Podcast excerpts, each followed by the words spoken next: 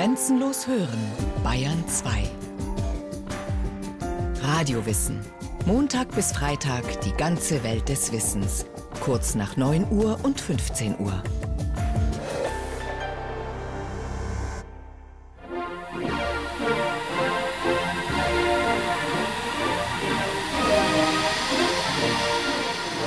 Die französische Revolution stürzte die Welt um, war allgegenwärtig, drang in jeden Alltagswinkel.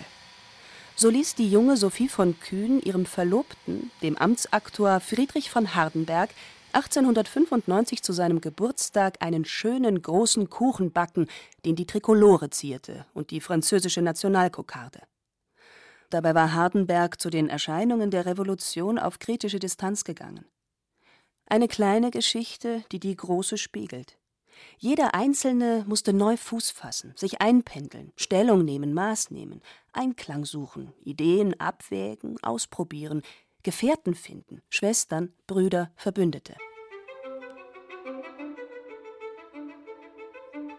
Anfang 1792 begegneten sich in Leipzig zwei Studenten des Rechts. Beide hörten auch Philosophie. Friedrich Schlegel, ein bürgerlicher Autodidakt, Pastorensohn, und Georg Friedrich Philipp von Hardenberg, ein sorgfältig erzogener Freiherr aus altem Adel, beide 19 Jahre alt. Es war Freundschaft auf den ersten Blick und blieb über alle Hindernisse und Verschiedenheiten hinweg eine Freundschaft fürs Leben. Bis ins neue Jahrhundert, bis zum frühen Tod von Hardenberg, der sich als Poet Novalis nannte. Er starb 1801. Novalis, einer, der Neuland bestellt, Grenzen überschreitet, aufbricht, Hardenberg an Schlegel. Vielleicht sehe ich nie wieder einen Menschen wie dich. Ich habe durch dich Himmel und Hölle kennengelernt, durch dich von dem Baum des Erkenntnisses gekostet. Sie tauschten ihre Gedanken aus, ihre Notizen, entwickelten und verfolgten Ideen gemeinsam, hatten gemeinsam Ideen. Der Literaturwissenschaftler Professor Dr. Wolfgang Frühwald in der Aufzeichnung eines BR-Alpha-Gesprächs dieses Freundschaftliche, dieses Sym-Philosophieren, gemeinsam nachzudenken und gemeinsam die Früchte des Nachdenkens der Welt mitzuteilen, das gehört zu dieser Generation des jungen Schlegel und mhm. des jungen Novalis. Die Frühromantiker. Poesie als Versuch, nicht nur nach außen, sondern auch ins Innere, Innerste zu gelangen, vorzudringen in Neuland. Über seine ersten Begegnungen mit Hardenberg hatte Schlegel einen Brief an seinen Bruder August Wilhelm geschrieben. Leipzig im Januar 1792. Das Schicksal hat einen jungen Mann in meine Hand gegeben, aus dem alles werden kann. Er gefiel mir sehr wohl, und ich kam ihm entgegen, da er mir denn bald das Heiligtum seines Herzens weit öffnete. Das Studium der Philosophie hat ihm üppige Leichtigkeit gegeben, schöne philosophische Gedanken zu bilden – er geht nicht auf das Wahre, sondern auf das Schöne. Märchen statt Tatsachen, eine Gegenbewegung zur Aufklärung und ein Verdrängungs- und Abwehrzauber gegen die Schrecken der Zeit. Mit wildem Feuer trug er mir einen der ersten Abende seine Meinung vor. Es sei gar nichts Böses in der Welt. Und alles nahe sich wieder dem goldenen Zeitalter. Nie sah ich so die Heiterkeit der Jugend. Diese offene, einnehmende, vielfach bezeugte Heiterkeit war wohl ein Erbteil der Mutter. Seine vorzügliche Liebe und zärtliche Anhänglichkeit zu seiner Mutter, so hält Bruder Karl fest, habe ihn vor allen Geschwistern ausgezeichnet. Kluge, leitende Mütter bestimmen später neben den gütigen, weisen, sagenhaften Mentoren denn auch die Geschicke seiner literarischen jungen Figuren. Als eher düster und streng wird der Vater beschrieben rückwärtsgewandt, ganz im pietistischen Glauben aufgehend und in seiner Arbeit als Gutsbesitzer und Salinendirektor. Wegen dieser Aufgabe war die Familie von Oberwiderstedt am Südharz im Mansfeldischen nach Weißenfels an der Saale gezogen. Da war Friedrich, geboren 1772, 13 Jahre alt. Das zweite von elf Kindern. Nur eines hat die Mutter überlebt. Heiterkeit als Kraftquelle? Krankheit, Sterben, Tod waren stete Begleiter. Friedrich soll erst nach einer schweren Ruhrerkrankung sich von einem eher dumpfen Kind in einen strahlenden, neugierigen, lerneifrigen, früh dichtenden, liebenswerten Knaben verwandelt haben. Seine Empfindung hat eine gewisse Keuschheit. die ihren Grund in der Seele hat, nicht in Unerfahrenheit, denn er ist schon sehr viel in Gesellschaft gewesen. Er wird gleich mit jedermann bekannt. Ein Jahr in Jena, wo er die schönen Geister und Philosophen wohl gekannt, besonders Schiller. Er hat einen der größten Philosophen dieses Jahrhunderts entdeckt. Fichte, mit dem er studiert hat, über den er studiert hat, den er persönlich gekannt hat. Er war immerhin Student von Schiller und er war einer der wenigen Studenten, die Schiller in seiner wirklich schweren Krankheit im Jahre 1791 mitgepflegt hat. Das heißt, er hat Nachtwache am Bett dieses todkranken Schiller gehalten. Doch ist er auch in Jena ganz Student gewesen und hat sich, wie ich höre, oft geschlagen. Er ist sehr fröhlich, sehr weich und nimmt für Itzt noch jede Form an, die ihm aufgedrückt wird. In Schiller hatte er einen Freund und Mentor gefunden. Den ließ der gestrenge und besorgte Vater bitten, den tändelnden Sohn aufs rechte Gleis zu bringen. Durch eine gelegentliche und gleichsam ungefähre Unterredung, die ihm sein Rechtsstudium und die ernste Vorbereitung zum künftigen Geschäftsleben wichtig und interessant machte, zu seinem eigenen Besten und zur Beförderung des Wohls seiner Familie, die in seiner Person eine Stütze erwartet. Begütert waren die Hardenbergs nicht. Der Student verspricht Seelenfasten von den in Jena so eindrucksvoll vertretenen schönen Wissenschaften. Und gewissenhafte Enthaltsamkeit von allem Zweckwidrigen. Wechsel an die Universität Leipzig. Mathematik, Jura, Philosophie. Von nun an versucht der junge Hardenberg, Neigung und Pflicht Geistes- und Naturwissenschaft widerspruchslos zu verquicken. Hier in Leipzig trifft er nun Friedrich Schlegel. Schlegel an seinen Bruder August Wilhelm. Die schöne Heiterkeit seines Geistes drückt er selbst am besten aus, da er in einem Gedichte sagt, die Natur hätte ihm gegeben, immer freundlich himmelwärts zu schauen. Dieses Gedicht ist ein Sonett, welches er an dich gemacht, weil er deine Gedichte sehr liebt. Es ist aber schon vor einigen Jahren gemacht, und du musst sein Talent nicht danach beurteilen. An Herrn August Wilhelm Schlegel. Auch ich bin in Arkadien geboren. Auch mir hat ja ein heißes, volles Herz die Mutter an der Wiege zugeschworen, und Maß und Zahl in Freude und in Schmerz. Sie gab mir immer freundlich himmelwärts zu schauen, wenn selbst die Hoffnung sich verloren, und stellte mich mit Frohsinn und mit Scherz. Auch ich bin in Arkadien geboren. Komm, reiche mir die brüderliche Hand. Zu Brüdern hat uns die Natur erkoren, und uns gebar ein mütterliches Land. Ich habe dir längst Liebe zugeschworen, gern folgsam meinem bessern Genius. Gib mir die Hand und einen Bruderkuss. Ich habe seine Werke durchgesehen. Die äußerste Unreife der Sprache und Versifikation beständige unruhige Abschweifungen von dem eigentlichen Gegenstand, zu großes Maß der Länge und üppiger Überfluss an halbvollendeten Bildern verhindern mich nicht, das in ihm zu wittern, was den guten, vielleicht den großen lyrischen Dichter machen kann. Eine originelle und schöne Empfindungsweise und Empfänglichkeit für alle Töne der Empfindung. Im Merkur, April 1791, stehen Klagen eines Jünglings von ihm. Hardenbergs erste Veröffentlichung, signiert mit V.H. Zu lesen vor dem politischen Zeithintergrund. Ein junger Mann bittet das Schicksal, ihm statt seines unbeschwerten, verweichlichten und verweiblichten Lebens doch Gefahr und Bewährung zu schicken. Der Wunsch eines Fremdlings wie die anderen zu sein, voller Tatkraft. Um mit Thomas Mann zu sprechen, zu sein wie sie. Parze Hast du jemals deine Spindel nach dem Flehen des Erdensohns gedreht? Dem kein bald entwichener Zauberschwindel um die flammend heißen Schläfe weht? Oh, so nimm, was Tausende begehrten, was mir üppig deine Milde lieh, gib mir Sorgen, Elend und Beschwerden, und dafür dem Geiste Energie. Man muss wohl sehen, dass diese Bewegung, die Novalis mit entfesselt hat, er war ja nicht allein, sondern die Frühromantiker Fichte, Schelling, die beiden Schlegels, August Wilhelm und Friedrich Schlegel, Ludwig Tieck, gehören mit zu ihm, dass diese Frühromantik eine Bewegung gegen die französische Revolution vor allem gewesen ist. Dieses war die spezifisch deutsche Art und Weise, wie man vielleicht die große Kluft, die in der Welt ja existiert, die Kluft zwischen Mensch und Natur, die Kluft zwischen Bewusstsein und sein, wie man solche Klüfte schließen könnte, nämlich durch Poesie. Die Poesie heilt die Wunden, die der Verstand geschlagen hat, heißt es bei Novalis. Im lebensfrohen Leipzig geraten Hardenbergs Vernunftsvorsätze bald ins Wanken durch zwei schöne bürgerliche Schwestern. Hardenberg und Schlegel verstricken sich heillos in ablenkende, heftige Liebesaffären. Der aufgebrachte Vater schaltet sich ein.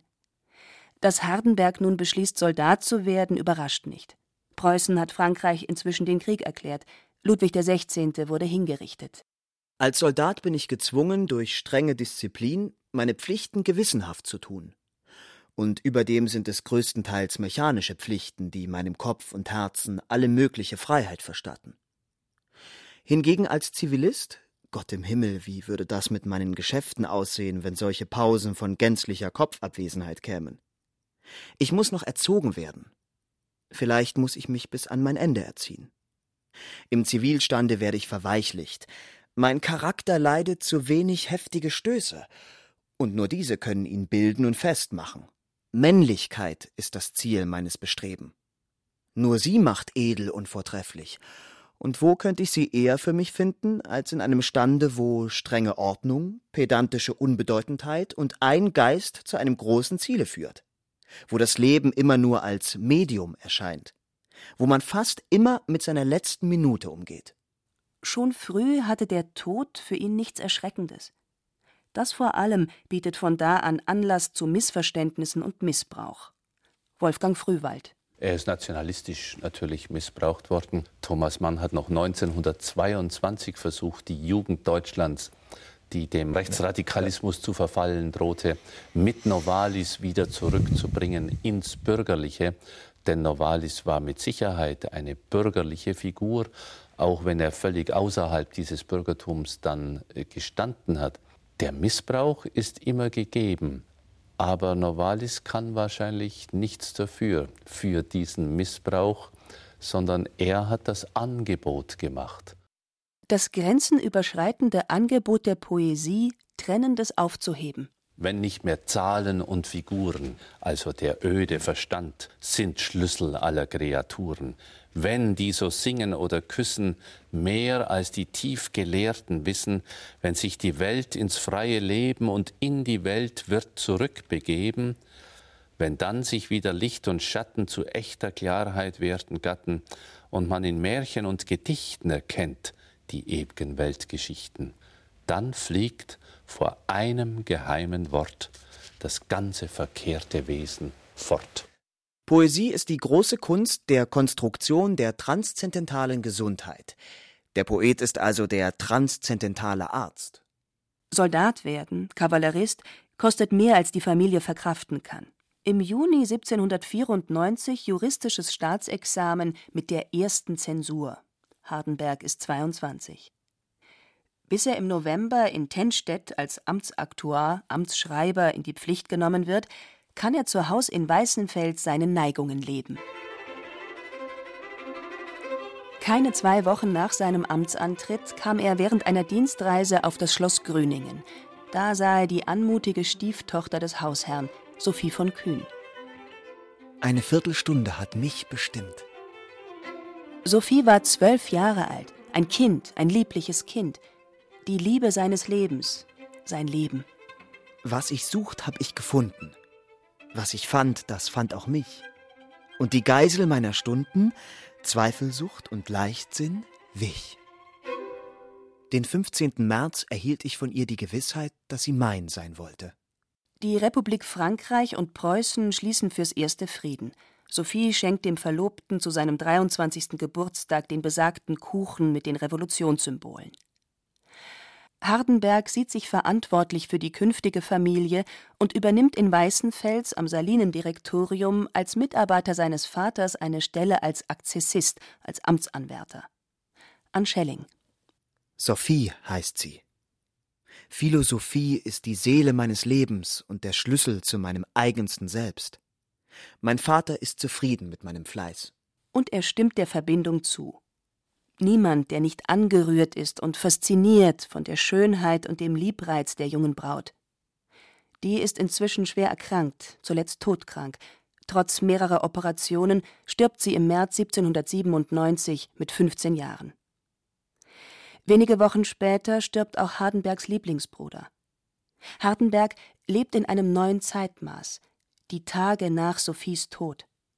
An ihrem Grab transzendentale Erlebnisse zwischen unendlich und endlich. 56. Tag. Abends ging ich zu Sophien. Dort war ich unbeschreiblich freudig, aufblitzende Enthusiasmusmomente. Das Grab blies ich wie Staub vor mir hin, Jahrhunderte waren wie Momente, ihre Nähe war fühlbar. Ich glaubte, sie solle immer vortreten. Das Auferstehungsmotiv, das in seinen Hymnen an die Nacht wieder erscheinen wird. Die Geliebte, wie Christus, ein Mittler zu Gott. Der Tod verliert seinen Stachel, verliert seine Macht, der Mensch seine Angst.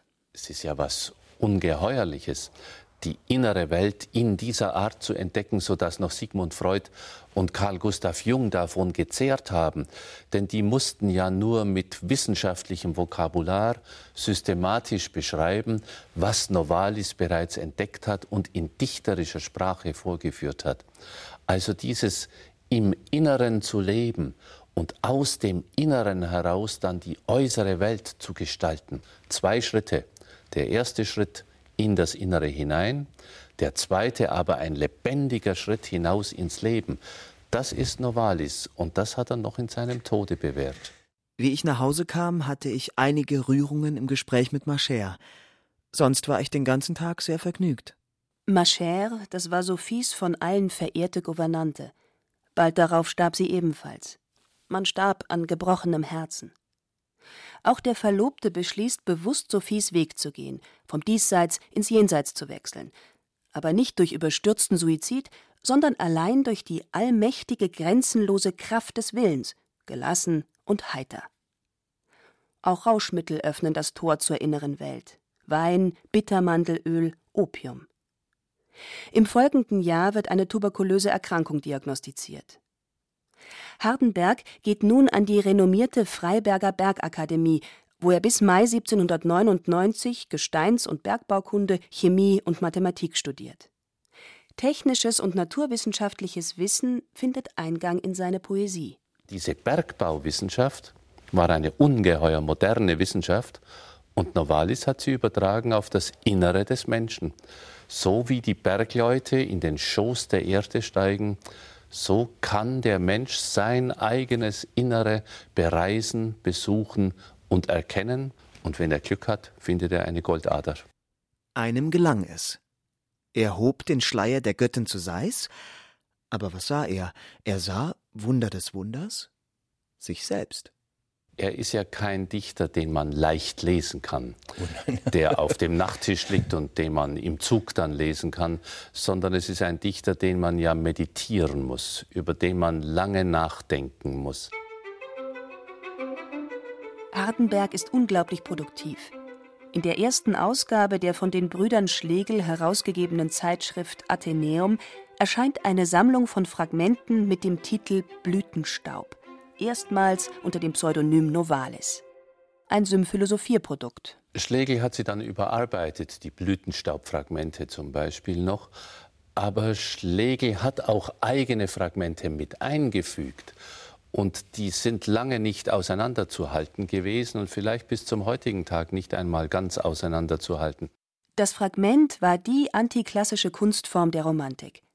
Das Unfertige als Herausforderung, etwas in Bewegung zu setzen. Der wahre Leser muss der erweiterte Autor sein.